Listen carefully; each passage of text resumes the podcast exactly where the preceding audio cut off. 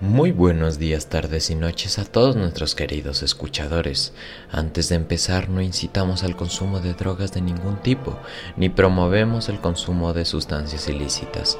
El día de hoy vengo a presentar un formato de video transitorio en el que les vengo a explicar distintas cosas que se les tiene un prejuicio social o dogmático, siempre presentando una visión objetiva. En esta serie de videos daremos una puerta a una nueva temporada de Charla Bruta y hablaremos de qué son las drogas, por qué deben ser despenalizadas y por qué no deberían ser legales. Así que sin mucha más tardanza, ¿qué son las drogas? Según la RAE, sustancia mineral, vegetal o animal que se emplea en la medicina, en la industria o en las bellas artes. Aún así, su contexto histórico se remonta a 3.000 años antes de Cristo en Asia Inferior y América Latina. Evidentemente en Asia se consumían opiáceos y en América Latina en rituales con hojas de coca, aunque la definición de droga más antigua que se registra son las hidromieles que se hacían en Egipto hace 5.000 años antes de Cristo.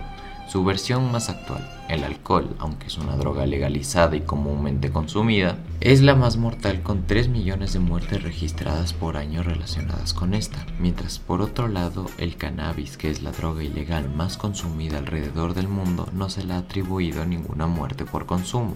Entonces, ¿por qué una es legal y otra no? Por costumbre, occidentalización y tráfico. Cuando la Iglesia Católica recibió por primera vez las drogas de Oriente como el opio y la marihuana, fueron evidentemente diabolizadas y excluidas con el propósito de embrujar y maldecir a quien las consumiese. Y esto no era del todo falso. Es una de las drogas más adictivas y que genera más dependencia de consumo. Por esto hizo que los países occidentales hayan intentado limitar el movimiento de estas sustancias a sus regiones. Esto mismo ha creado un submundo económico el cual cada vez se desconoce más por el cambio de rutas, producción y comercialización. ¿Y por qué son ilegales si otras drogas como el alcohol, el tabaco e incluso el café tienen los mismos niveles de dependencia de consumo? Esto depende del contexto histórico y conceptual del territorio en sí. En países como Nepal o Uruguay, la hierba se ha legalizado con propósitos culturales y medicinales. Esto al igual con otros opioides que son legales en Asia Central y en el Mediterráneo, a la vez que el alcohol está prohibido en 16 países por culturas islámicas. El ojo público actual intenta concientizar acerca de las drogas desde el punto de vista de la adicción y la repercusión a nivel anímica, pero nos olvidamos que la mayoría de drogas tienen un origen natural y que pueden tener un propósito médico y espiritual. No todas las drogas se han consumido con un propósito recreativo y experimental. Hongos como el peyote y raíces como la ayahuasca son drogas utilizadas en la cultura centroamericana y sudamericana respectivamente, con propósitos culturales y relacionados a sus historias más profundas. Otras se han utilizado con propósitos laborales como las hojas de coca, que en culturas como la inca se ha utilizado para el trabajo desde siempre y se siguen utilizando para el día de hoy. Los efectos de esta planta ayudan a estar activo y no fatigarse con el trabajo duro. Este tipo de drogas fueron principalmente usados por los sectores muy pobres o muy ricos porque las hojas de coca eran muy común conseguirla en los sitios remotos de la sociedad andina, mientras que los ricos sintetizaban este producto para sacarlo más fuerte. Desde el siglo XVII muchos integrantes de la realeza europea consumían productos derivados de la hoja de coca, que luego en el siglo XIX lo conoceríamos como la droga química más consumida, la cocaína, gracias a Albert Niemann. De hecho, hasta 1904 la bebida gaseosa más consumida del mundo tenía coca.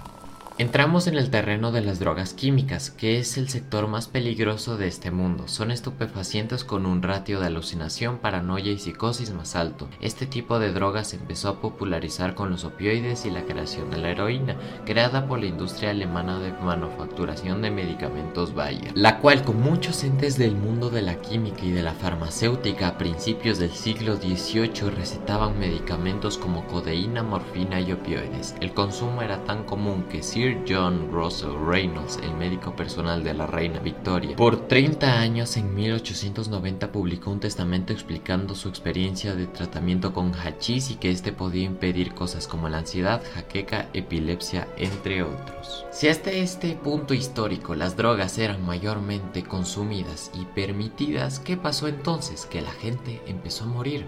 La cifra de toxicómanos en la época victoriana era tal que, como no existía un límite conocido para este medicamento, la gente moría por las primeras sobredosis. Empezamos a medirla y se volvieron ilegales. En el último siglo, la guerra contra las drogas ha sido un movimiento con voz pública y casi global. Esta guerra fue empezada por Richard Nixon el 27 de octubre del 70, cuando se aprobó la Ley de Prevención y Control Integral de Abuso de Drogas, y el 18 de junio del 71 se declaró a las drogas como el enemigo público número uno. ¿Y esto cómo salió? Pues absolutamente mal. Nunca ha habido tanto narcotráfico como ahora y el consumo de drogas de manera regular. Poco a poco nos estamos abriendo una visión mucho más calmada y medicinal que nos aportan las drogas.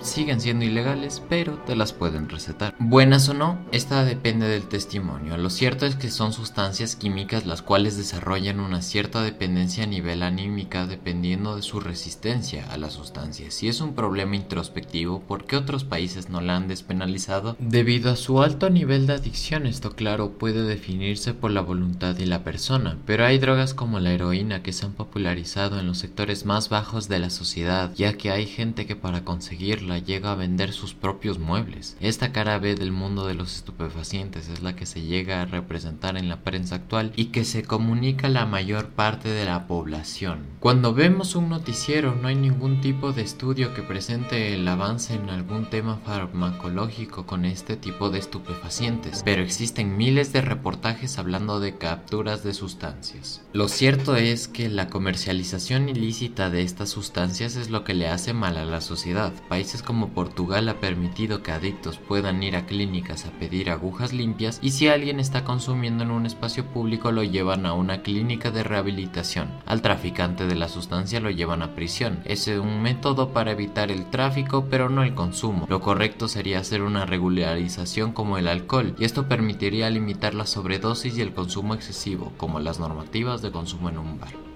Con un control y una regularización de la sustancia nos evitamos cosas como el adulteramiento, que es la mayor causa de sobredosis alrededor del mundo. Lo cierto es que estas sustancias han estado alrededor de nuestro mundo durante mucho tiempo y que tenemos que tener en cuenta que nuestras antiguas sociedades las usaban regularmente y que realmente son una parte de nosotros.